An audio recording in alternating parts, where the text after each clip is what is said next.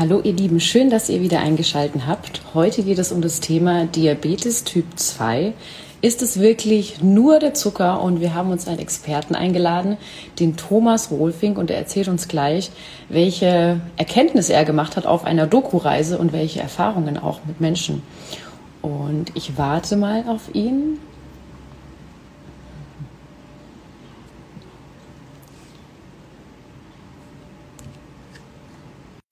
So, die Verbindung wird aufgebaut.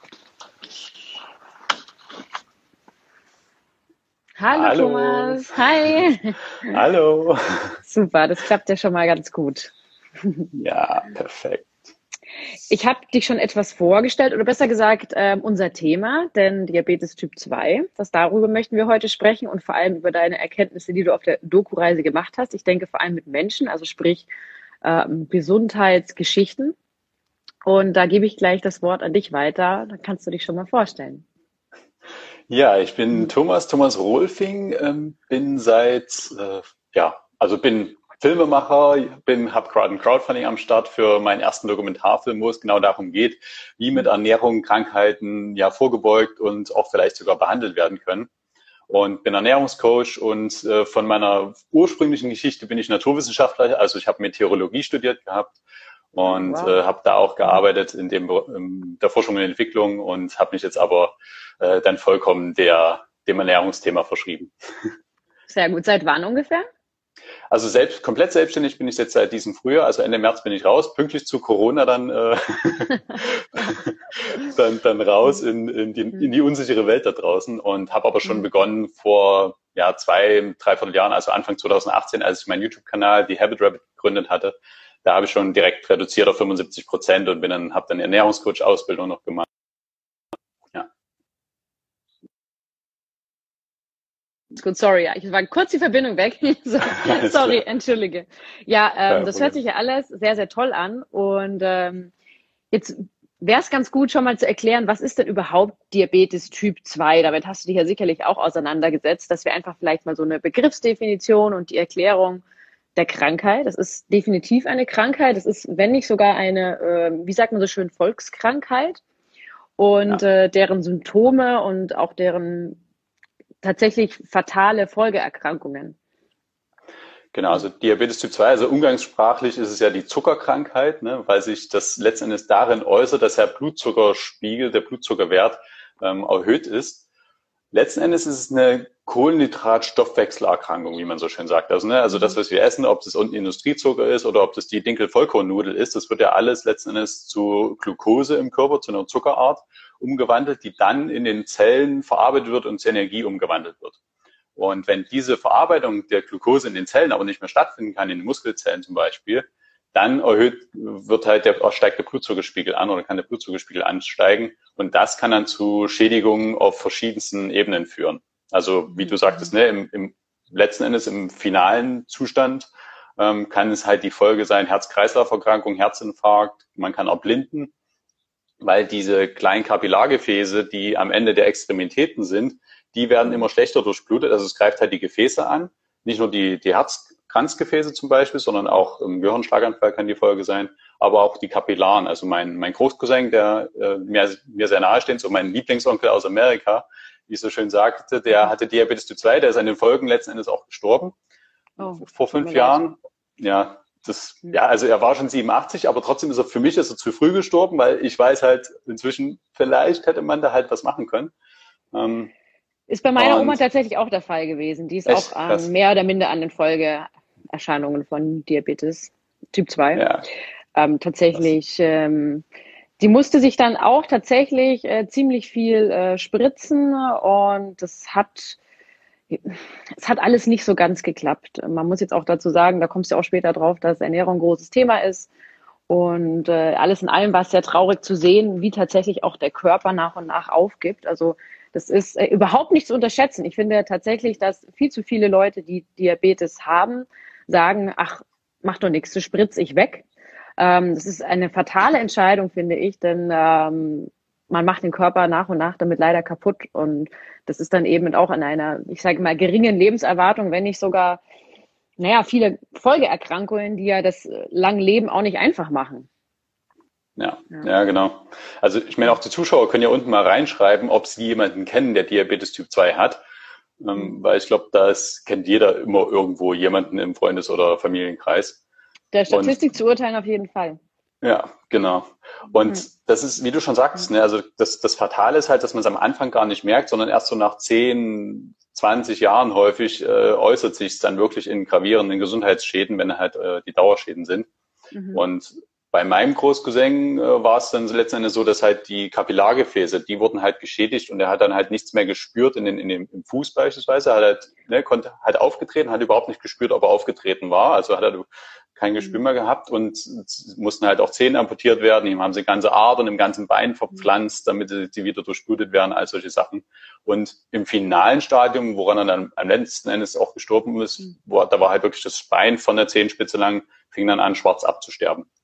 Wurde halt gar nicht mehr durchblutet dann. Das wow. war wirklich die, die finale Folge dann. Ja. Okay, wir sehen schon, auf jeden Fall ist es eine Krankheit, die man nicht unterschätzen darf. Und ähm, ja. was könnte denn da die Ursache sein, warum da immer mehr Menschen, und das ist tatsächlich der Fall, immer mehr Menschen daran erkranken? Also letzten Endes ist es bei Diabetes Typ 2 ist es Insulinresistenz, dieses, dieser Überbegriff. Also das ist Insulin, was gebildet wird, ähm, muss man sich so vorstellen. Insulin ist ein Hormon, was dafür sorgt, dass, das, dass der Zucker dann in die Zelle rein kann. Ne? Also man kann sich irgendwie ein Gebäude vorstellen, man hat eine, eine Haustür und man hat einen Schlüssel und das ist das Insulin. Das Insulin schließt die Tür auf und dann kann der Zucker ins Haus und kann da drin verbrannt werden im Ofen. Mhm. Und wenn dieser wenn dieser, diese Insulin, wenn das Schloss mit Kaugummi verklebt ist, dann kann das Insulin halt nicht mehr richtig angreifen und dann kann halt auch der Zucker nicht mehr rein. Und das kommt halt durch eine Fehlernährung, durch eine sehr starke überkalorische Ernährung zum einen, also Übergewicht, und im anderen Fall, also Übergewicht, und das, da ist natürlich die Frage, wo kommt das Übergewicht her? Das ist halt durch sehr kalorienreiche Ernährung, was natürlich zum einen das ganze Junkfood ist, was wir haben, und dann aber auch halt sehr fettreiche Ernährung. Und bei dem Fett muss man halt noch gucken, okay, welches Fett ist es denn? Sind es die tierischen Fette oder sind es die pflanzlichen Fette? Und mhm. da ist es halt so, dass die gerade die tierischen Fette für diese Insulinresistenz halt sorgen. Also ne? Butter, Käse, Sahne, Fleisch, alles, was wir halt so, alles, was wir da so kennen. Ich finde, ein sehr interessantes Thema ist auch, das habe ich gestern bei Nico gelesen, bei Nico Rittenau, dass es tatsächlich der Fall war, dass wir früher, das ist ja, also es gibt tatsächlich ein paar Leute, die diese Erkenntnis schüren, ähm, dass manche denken, wir haben früher weniger gegessen. Das ist tatsächlich überhaupt gar nicht der Fall. Wir haben mehr gegessen. Ähm, das ist, glaube ich, ein guter Punkt, den man hier mal nennen kann. Ähm, denn Kohlenhydrate, es kommt darauf an, welche Art von Kohlenhydrate. Das ist wichtig. Ja. Und ähm, ja, wie du so schön auch sagst, bei Fett, äh, da sind wir immer ganz vorsichtig, wenn wir sagen Fett, weil Fett verstehen viele Leute falsch. Wenn ich sage Nüsse, Avocado, ähm, pflanzliches Öl, auch ganz viel Fett und dann entstehen ganz viele Trends wie Oil-Free Cooking, ähm, sehe ich tatsächlich gefährlich, ehrlicherweise, ähm, denn es geht in eine falsche Richtung. Und deswegen muss man da immer ein bisschen differenzieren. Aber ich weiß, in welchem Thema wir uns ziemlich einig sein werden. Und das ist das Thema Zucker. Äh, ja. Da ist definitiv ein Overdose massiv. Und äh, mich interessieren jetzt auch wirklich deine Erkenntnisse, die du gemacht hast. Ich glaube, da sind wahnsinnig spannende Geschichten dabei. Genau. Ja, also letzten Endes, ne, wie, wie schnell auch wirklich dann die Verbesserung wiederkommen kann, ist ja dann wirklich so spannend. Also da haben wir in den USA, also ich war vor einem Jahr, im September letzten Jahres war ich in den USA und wir sind von Washington über Detroit, Chicago bis nach San Francisco gefahren und haben verschiedene Experten für die Dokumentation interviewt zum einen und zum anderen aber auch Betroffene, die es halt bei sich wieder umkehren konnten, den Krankheitsverlauf und mhm. halt auch symptomfrei jetzt sind und kein Insulin mehr brauchen, keine Blutdrucksenker mehr brauchen, also was. Sehr gut. Und da kann ich vielleicht mal die, die Geschichte von, von Jim erzählen. Jim, Jim haben wir in Detroit getroffen. Der ist Mitglied in einer der sogenannten Plant-Based Nutrition Support Group, also so eine Art Selbsthilfegruppe für pflanzliche Ernährung, ähm, die über die über 7000 Mitglieder zählt. Also die machen auch große Symposien, wo sie dann die Ärzte einladen und so und die Wissenschaftler. Cool. Mhm. Und der, der Jim war Maler oder ist Maler auch wieder, denn er, also man muss sich vorstellen, man hat eine blanke Metalltür und er malt eine Holzmaserung da drauf. Mhm. Äh, so, also richtiger Künstler. Mhm. Und er hat einen kleinen Arbeitsunfall, hat einen Piekser durch eine Drahtbürste im Popo gekriegt, ist ins Krankenhaus gegangen zu einem Verwandtenbesuch, hat einen Krankenhauskeim bekommen und hat dann durch den Krankenhauskeim einen Azeps bekommen und dann haben sie ihn innerhalb von 23 Tagen 26 Mal operieren müssen. Den halben mhm. Darm rausgenommen, die ganzen Beine offengelegt, richtig krasse Geschichte. Er hat ein Jahr gebraucht, um sich davon wieder halbwegs zu erholen. Gott. Und er hatte aber vorher schon 20 Jahre lang Diabetes. Mhm. Und dann durch diese ganzen Krankheitsgeschichten hatte er dann halt jeden Tag sein Bein irgendwie auf Elefantengröße angeschwollen. Äh, sie hat fünf oder fünf oder acht bis zwanzig Mal Stuhlgang pro Tag gehabt. Um Gottes Willen. Also äh, richtig schlimm. Und halt Diabetes, immer mehr Insulin gespritzt, bis auf 160 Kilo ist sein äh, Gewicht angestiegen, Bluthochdruck gehabt und alles. Und dann hat er durch Zufall ein Video von Dr. McDougall gesehen, warum die Amerikaner krank sind. Hat mhm. von, hat mittags, hat alles rausgeschmissen aus seinem Kühlschrank.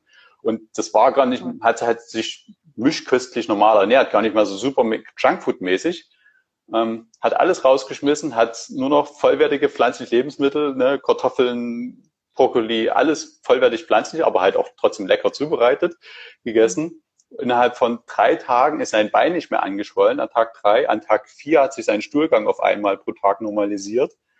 Und nach Tag zehn hat er, sein, hat er sein Blutzucker gemessen und hat sich gedacht, sein Blutzuckerwert war bei 90, war im normalen gesunden Bereich und hat schon gedacht, hey, was ist denn hier los? Äh, mhm. Äh, hat sich schon ist in die Apotheke gegangen, hat sich ein neues Gerät gekauft, weil er gedacht hat, das ist kaputt und war wieder bei 90. Also sein Blutzuckerwert hat sich normalisiert. Er musste an dem Tag zum ersten Mal seit Ewigkeiten kein Insulin spritzen. Und an mhm. Tag 14 ist er morgens aufgewacht und hat sich gedacht, boah, was ist denn los? Ich bin oh, total Matsch im Kopf. Hat seinen Blutdruck gemessen und der war halt äh, irgendwie bei, keine Ahnung, 40, 50 zu 90 oder sowas. Also viel zu niedriger Blutdruck, weil er seine Blutdrucksenker noch genommen hat. Also auf okay. jeden Fall, aber das ist, also das, was er gemacht hat, ist, er ist nicht zum Arzt gegangen parallel. Also das auf jeden Fall dann im Zweifelsfall, wenn man wirklich krank ist, das vom Arzt begleiten lassen. Ne? Ja. Und dann hat er halt seine Blutdrucksenker von sich aus einfach abgesetzt und hat halt seitdem keine Blutdrucksenker mehr nehmen müssen und hat seitdem auch äh, sein Gewicht halbiert, wiegt jetzt nicht mehr 160, sondern nur noch seine 80 Kilo, die im Normalbereich sind. Und das Spannende ist halt, was der Arzt dann gesagt hat, auch als er dann irgendwie drei Monate später hingegangen ist, so, oh, Sie bringen sich um, was machen Sie da? Sie müssen Fleisch essen und, hm. und, also und war für ihn, ähm, war für ihn das tatsächlich, was hat er ganz genau gemacht? Wisst ihr das, wie er gegessen hat? Ich meine, also pflanzlich, also, okay, aber gibt es vielleicht äh, voll, vollwertig, vollwertig pflanzlich. Also wirklich, der, das, der Schwerpunkt ist wirklich pflanzlich. Gemindert. Es gibt ja wahnsinnig viele Kriterien, was jetzt quasi diese Ernährung ausmachen könnte, was sie verbessert. War es vielleicht viel Bio, äh, was er vorher nicht genommen hat? Das würde mich interessieren. Nee, also, also was wirklich bei ihm der, der, der Unterschied war, aber er hat dann nur noch vollwertige pflanzliche Lebensmittel gegessen. Also das heißt, er hat halt die Kartoffel einfach im Ganzen gegessen. Er hat den, den Brokkoli, ja, gekocht, klar. ja, genau. Also so wie man es auch Hülsenfrüchte hat er dann natürlich gekocht und echt alles so, wie man es wie man's, ähm, essen und zubereiten sollte. Mhm. Aber er hat jetzt halt nicht mehr irgendwie, keine Ahnung, den, den Schokoriegel gegessen, der vielleicht auch pflanzlich war. Und mhm.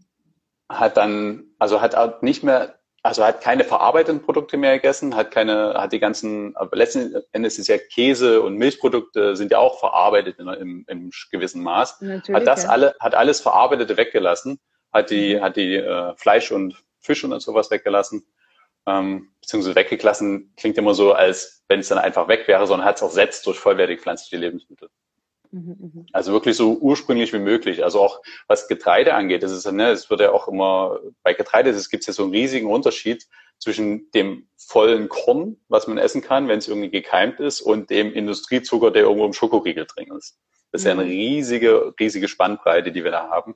Und je vollwertiger und voller das intakte Ursprungs, äh, der Ursprung ist, desto besser ist es letzten Endes. Hat er ähm, viel gekocht oder viel Rohkost gegessen? Ich glaube beides. Ja, beides war das letzten Endes. Also ich meine, das Gemüse will man ja auch ein bisschen, ne? Ich meine, den Brokkoli jetzt roh, aber er hat auch gekocht und es gedünstet und ja. Mhm. Ist auf jeden Fall äh, sehr interessant. Und äh, so hat er quasi seinen Diabetes geheilt, kann man das so sagen? Mit heilen muss man immer auf, aufpassen mit diesem Wort ja, letzten Endes. Genau. Also es, es, ist, also es ist so, dass es halt, er halt, er brauchte kein Insulin mehr, er brauchte keine Blutdrucksenker mehr, er hat seine, also seine Symptome gingen komplett weg. Hm. Das, das kann man auf jeden Fall sagen. Wenn er natürlich jetzt wieder umschwenken würde und wieder seine Ernährung umstellen würde und wieder zurückkehren würde zu der ursprünglichen Ernährung, würde es wahrscheinlich wiederkommen. Insofern ist die Frage, was bedeutet genau geheilt dann? Das stimmt, ja. Mit dieser Einschränkung in dem Sinne. Ja, er krieg, genau. hat, sagen wir mal, er hat das unter Kontrolle gebracht. Genau. Ja. ja, nicht schlecht, nicht schlecht. Ähm, vielleicht hast du ja noch ein paar Diabetes-Geschichten für uns, ich denke tatsächlich, dass sich das auch viele anschauen werden, die einfach darunter leiden und ähm, die eventuell dann das versuchen mit dieser vollwertigen Kost. Was gibt's da für praktische Tipps von deiner Seite? Ähm, was was gibt's da vielleicht, also super praktisch spreche ich jetzt, also äh, ich stehe auf, was, was esse ich jetzt zum Frühstück oder äh, wie mache ich das beim, kann ich auch, kann ich auch mal Fleisch essen? Ist es, ist es noch drin oder sagst du, nee, gar nicht oder ist es individuell? Das würde mich auch noch interessieren. Ja. Also als praktische Tipps würde ich sagen, ne, also was so eine Grundfaustregel ist, was auch äh, ganz spannend ist, ist, ist den Regenbogen. Was, was heißt das? Ist so diese, diese Vielfalt an pflanzlichen Lebensmitteln, die halt verschiedenste Farben haben. Die haben halt nicht nur einen positiven Effekt, die pflanzlichen Lebensmittel auf das Diabetes, sondern auch ansonsten halt solche äh, chemischen oder diese Phytochemicals, wie sie schön genannt werden, die Chemikalien, die in Pflanzen drin sind.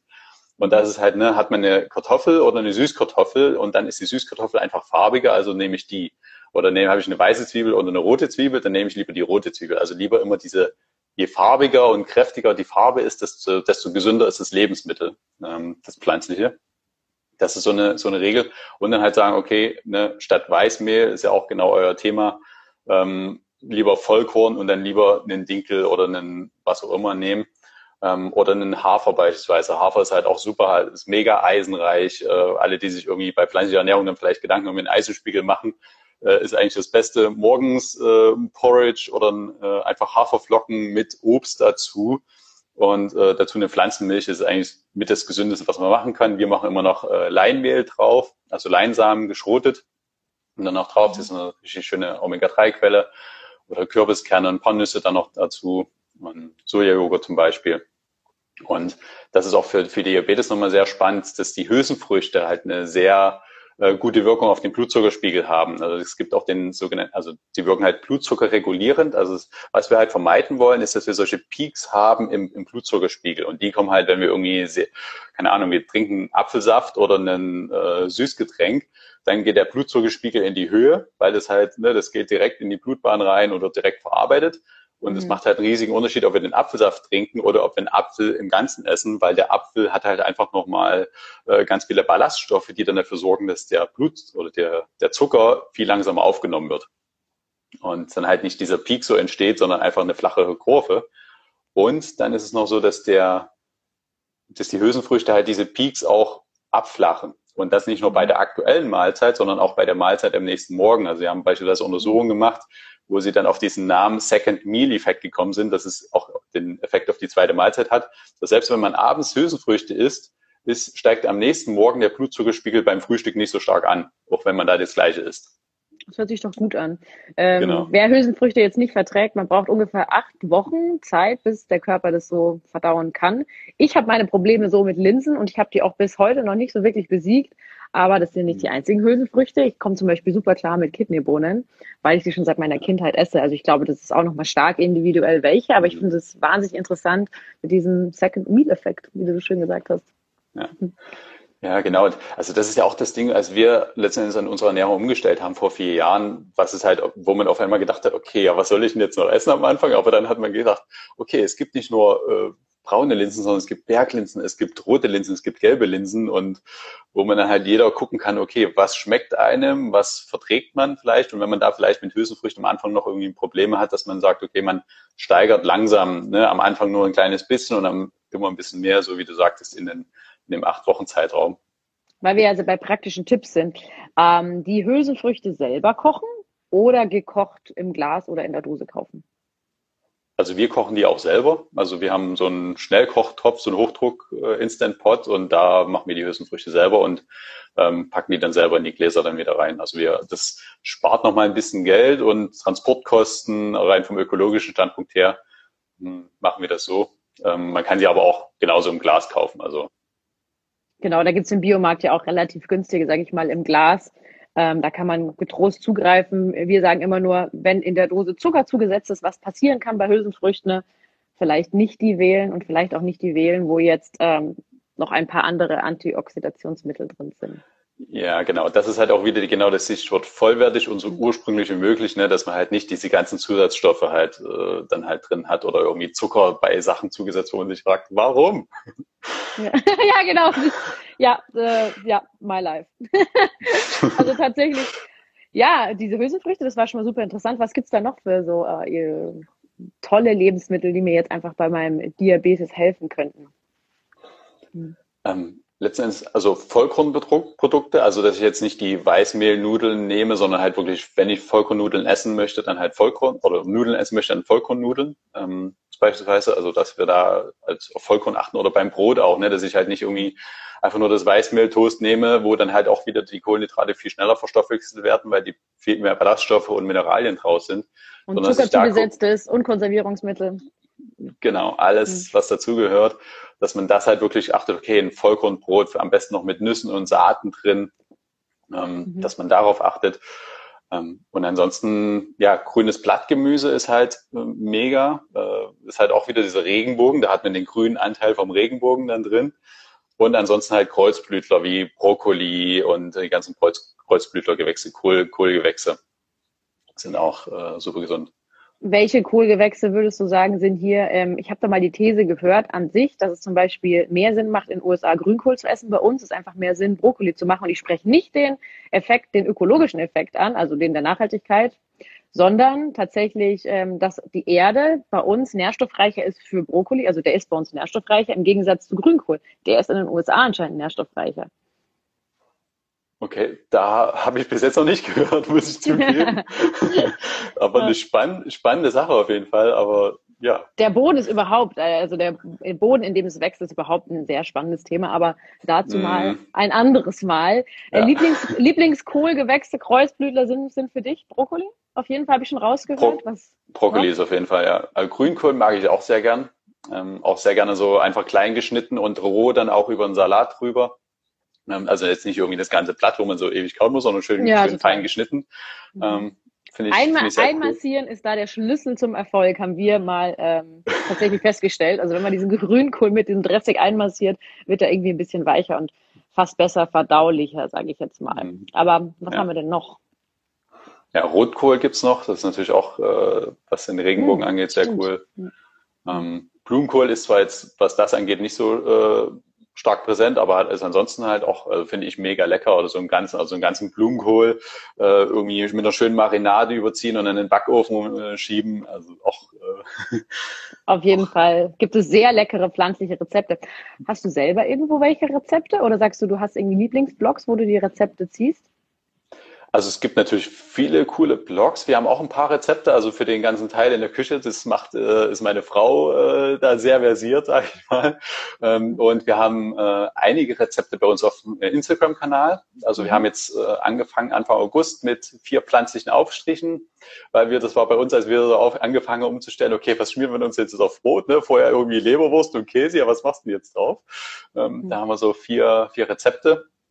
Und also beispielsweise ein äh, Kräuterfrischkäse aus Sojajoghurt, den man abtropfen lässt, einen Dattel-Curry-Aufstrich auf äh, Sojajoghurtbasis, eine ähm, pflanzliche Leberwurst, also eine leberlose Leberwurst, mhm. ähm, die, die nach dem Rezept gesehen, von dem ja. Hier kocht Alex kommt, die ist sehr, sehr lecker und die kommt schon äh, verdächtig nah an den ursprünglichen Geschmack ran durch das Majoran einfach, was daran kommt. Und ansonsten haben wir schon vier Frühstücksrezepte drauf. Also einen Porridge, Hirse, Polenta, Frühstückspolenta. Ja, die ist so lecker. Also als Maisgrieß gemacht. Das hört sich doch schon mal gut an. Was mache ich jetzt halt, wenn ich sage, ähm, ich, ich möchte das ausprobieren, aber ich habe genauso vielleicht wie du, wie ich rausgehört habe, einfach mein Leben lang eben einfach nicht so gegessen. Äh, habe aber jetzt das Problem mit Diabetes Typ 2. Wie viele Fehler darf ich mir erlauben? Das ist, das ist eine gute Frage. Also was Sie, also ich glaube, wenn man, wenn man wirklich massive Probleme hat, macht es wirklich Sinn, im Zweifelsfall wirklich einen harten Cut zu machen oder zu sagen, okay, ich gebe mir jetzt zwei, drei Wochen und stelle dann in der ersten Woche das Frühstück um, in der zweiten Woche das Mittagessen und in der dritten Woche das Abendessen meinetwegen.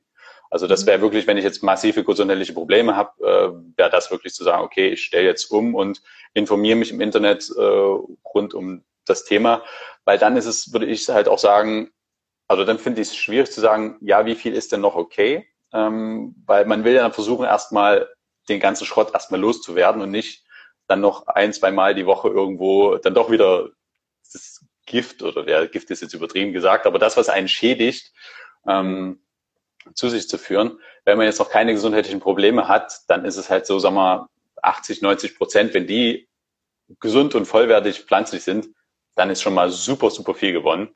Ähm, dann muss jeder für sich selber gucken, okay, wie viel ist denn jetzt die letzten 10, 20 Prozent, äh, wie häufig ist das dann äh, bei mir der Fall, rein was die, und das ist ja nicht irgendwie eine Mahlzeit, die ich dann esse, wo ich dann vielleicht irgendwie das Steak mit äh, was auch immer dann auf dem Teller habe, sondern es geht halt wirklich um die Kalorien, also ist die, wo dann halt immer gerechnet wird, ist die Kalorien.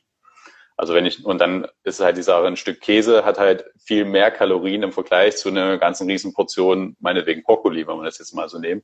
So, und ähm, dann ist halt die Frage, wenn ich eine Brotzeit mache mit ganz viel Käse, dann esse ich da vielleicht so viele Kalorien, dass das dann am Ende schon, wo, da muss man halt dann ausrechnen mal, bis ich aber dann wird es ja echt kompliziert. Wir sprechen jetzt von einer pflanzlich basierten Ernährung. Ich sage jetzt mal wie, wie du schon sagst, fast in die vegane Richtung, vor allem bei Diabetes Typ 2, also wirklich fast schon strikt. Ähm, jetzt ist das für viele Menschen tatsächlich einfach schon ein Problem. Es ist definitiv Fakt und ich kann es absolut nachvollziehen, weil wir haben irgendwo auch noch unser, ja, unsere, un, unsere Seele, unsere Soul Food, was wir einfach genießen wollen, was zu unserem Leben dazugehört, was ich auch empfinde als sehr, sehr wichtigen Teil. Denn äh, wenn man wirklich nicht einfach Spaß hat am Essen, ähm, geht es ja. ganz schnell in eine Essstörung. Das soll es definitiv nicht nee, werden. Nee, auf jeden Fall nicht. Und ähm, deswegen, ja, deswegen finde ich immer, man, man sollte sich Fehler auch irgendwie zugestehen. Man sollte auch diese Fehler nicht als Fehler bezeichnen, sondern eher als, das ist jetzt mein bewusster Genuss, den ich hier einfach pflege. Da, genau. ähm, da zehre ich davon. Ähm, ja, wir sind ja auch der, die, die dann Rezepte geben, ähm, die einfach Spaß machen, die einen auch nicht vermissen lassen, wo man sagt, okay, das macht jetzt einfach Spaß, das ist einfach super lecker.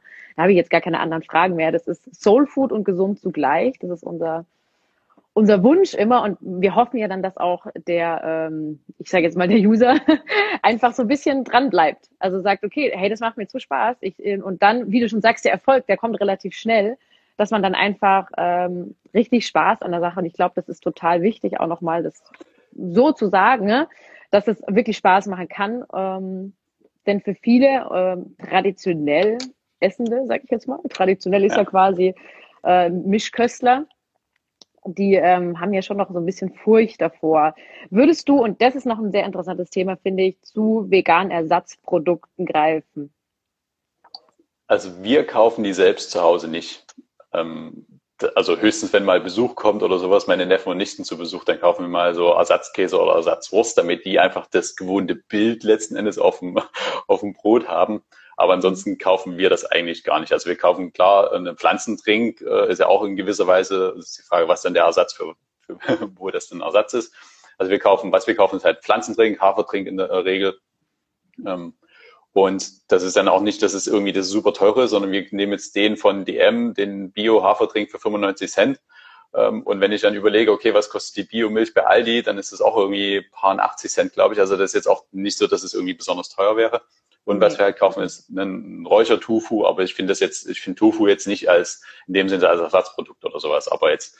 Das würde ich ähm, auch nicht sagen, nee. Ich denke, dass äh, natürlich fermentierte Produkte definitiv keine Ersatzprodukte sind. Mir geht es eigentlich nur um die, die quasi in der Industrie mehr oder minder zusammengepanscht werden ne? und dann ja. quasi dem Look entsprechen, dem sich der Mischköstler irgendwie vorstellt, wo er sagt, ähm, ich weiß, ich weiß tatsächlich gar nicht, warum man das tatsächlich braucht, aber ich kann trotzdem marketingtechnisch total verstehen, warum es es gibt, weil einfach genau das die Brücke zum Erfolg oder besser gesagt dann zu, zu dieser ähm, spaßigen pflanzlichen Ernährung einfach ein bisschen leichter macht, weil man halt doch, äh, wenn man jetzt, sage ich mal, ein oder zweimal die Woche einfach Würstel auf dem Teller hat, sagen wir es, nennen wir das Kind beim Namen, dann ist es natürlich ungewöhnlich, wenn ich es auf einem, einem, wir sind ja Gewohnheitstiere, das muss man schon auch einfach immer wieder sagen. Ja, auf jeden Fall. Nicht Aber umsonst heißt mein YouTube-Kanal ja The Habit Rabbit. Habit, Gewohnheit äh, und das halt in kleinen Schritten umzusetzen, das war letzten Endes der Gedanke dahinter, ja.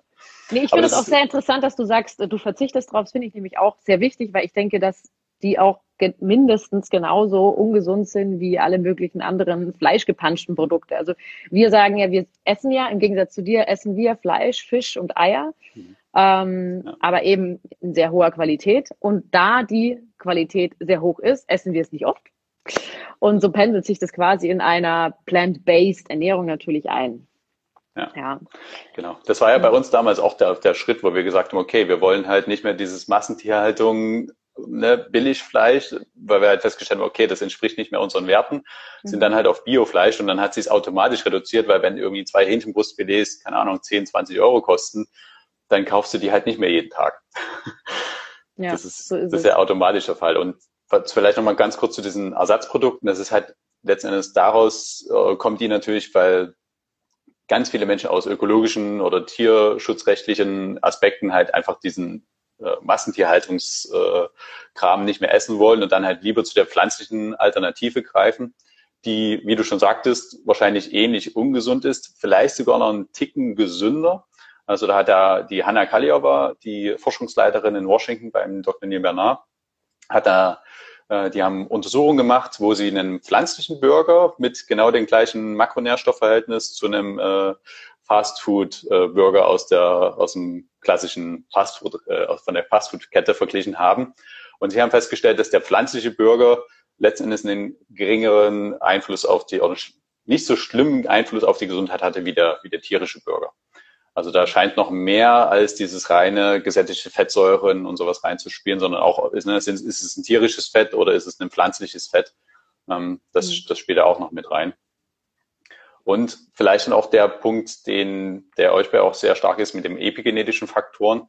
Da haben wir die Dr. Rosanne Oliveira in Santa Rosa interviewt und ähm, da ne, wie halt letzten Endes die Ernährung wirklich epigenetische Schalter und Schalter für Krankheiten, für Diabetes beispielsweise auch an- und abschalten kann. Das ist auch genau der Punkt bei Diabetes. Ganz mhm. viele ja, ja, Menschen haben halt diese Veranlagung in sich, aber sie wird halt dann durch die Umwelteinflüsse, wo die Ernährung der, der Großteil ist, dann entweder eingeschaltet oder halt nicht angeschaltet. Und das hat man auch bei Bevölker verschiedenen Bevölkerungen gesehen, beispielsweise auf den Marshallinseln, wo die Brenda Davis, die wir für unseren YouTube-Kanal schon mal interviewt haben, hat da Forschung betrieben. Da kamen die Amerikaner hin in den 50er Jahren, als sie dann die Inseln da besetzt haben im Pazifik. Und vorher haben die sich halt ne, ganz ursprünglich ernährt, ähm, auch nicht vegan, sondern halt einfach, äh, aber sehr pflanzenbetont. Dann kamen die Amerikaner hin mit ihrem Fastfood und dem ganzen äh, schlechten Essen, was sie ja letzten Endes verbreiten auf der Welt, wenn man so schön sagen will. Und dann ging da die Diabetesraten so in die Höhe, dass es in, mittlerweile die höchsten mit auf der Welt sind. Und da sieht man halt, okay, die Ernährung hat einfach riesigen Einfluss. Und wenn man das dann wieder umdreht, dann weil du gerade auch USA sagst. Ich habe in letzter Zeit auch was gelesen und ich finde, da sollten wir noch extrem drauf eingehen, weil wir sprechen immer über Ernährung, da gehören aber auch Getränke dazu. Und Getränke sind vielleicht sogar noch wichtiger als das Essen, was auf den Teller kommt. Vielleicht hast du da auch ein paar Worte.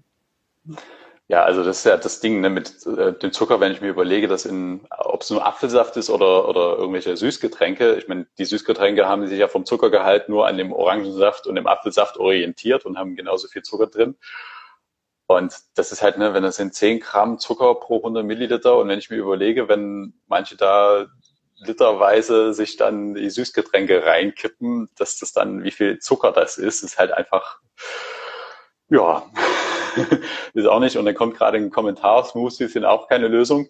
Ähm, Habe ich auch schon eine kennengelernt, eine persönliche Bekannte von mir, die hat äh, täglich Smoothies getrunken, hat die Smoothies aber nur mit Obst gemacht und hat halt nur Obst in die Smoothies gemacht und das täglich. Und die hat dadurch eine, ja.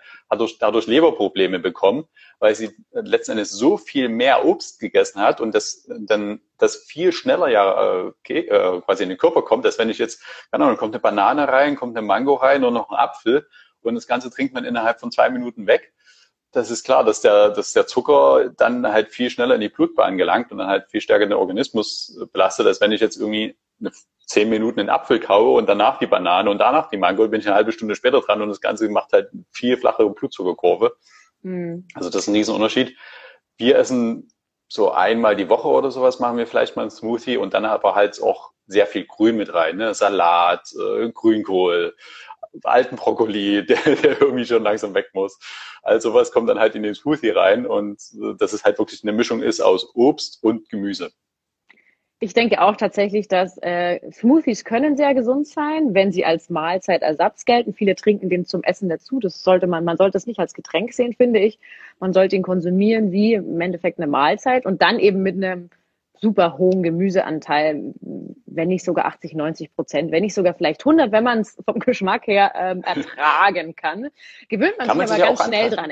Ja, genau, wollte ich gerade sagen, kann man sich auch rantasten, immer langsam erhöhen. Also genau, schön Zitronensaft rein, da tut man sich auch wirklich was Gutes. Dementsprechend, ähm, ich finde, Smoothies haben definitiv Daseinsberechtigung und finde sie äh, auch sehr sinnvoll.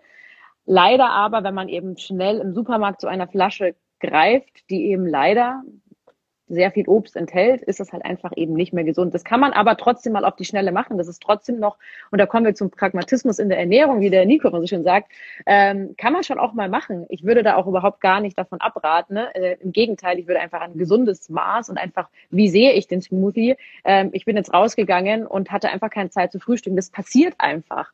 Dann kann ich mir im äh, Supermarkt halt schnell einen Smoothie kaufen. Achte ich halt darauf, dass wenigstens nicht nur super viel Obst, sondern wenigstens ein bisschen Gemüse wenigstens auch dabei ist.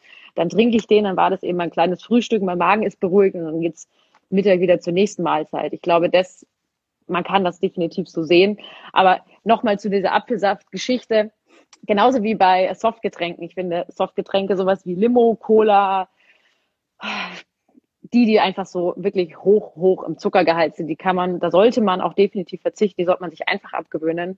Äh, Wenn es jetzt so, äh, so direkt Saftschorlen geht, wo man das Verhältnis mit Wasser und Saft irgendwie noch so bestimmen kann, finde ich okay zu sagen, ähm, hey, ähm, ich gönne mir das einfach, das ist für mich einfach, äh, ja, ich trinke es einfach gerne, aber man soll es halt eben als Genussmittel betrachten und eben nicht sich wirklich das von früh bis spät reinschütten. Ja, ja, ja, genau so ist es. Ja, oder, ja, also wenn wir, oder wenn ich inzwischen eine Apfelschorle trinke, dann hier zu Hause, ne, dann ist es irgendwie 80 Prozent Wasser und 20 Prozent dann Apfelsaft. Das ist dann. Genau. Äh, Na eben, und du bist dran gewöhnt und es ist trotzdem super lecker für dich. Genau, ja. ja.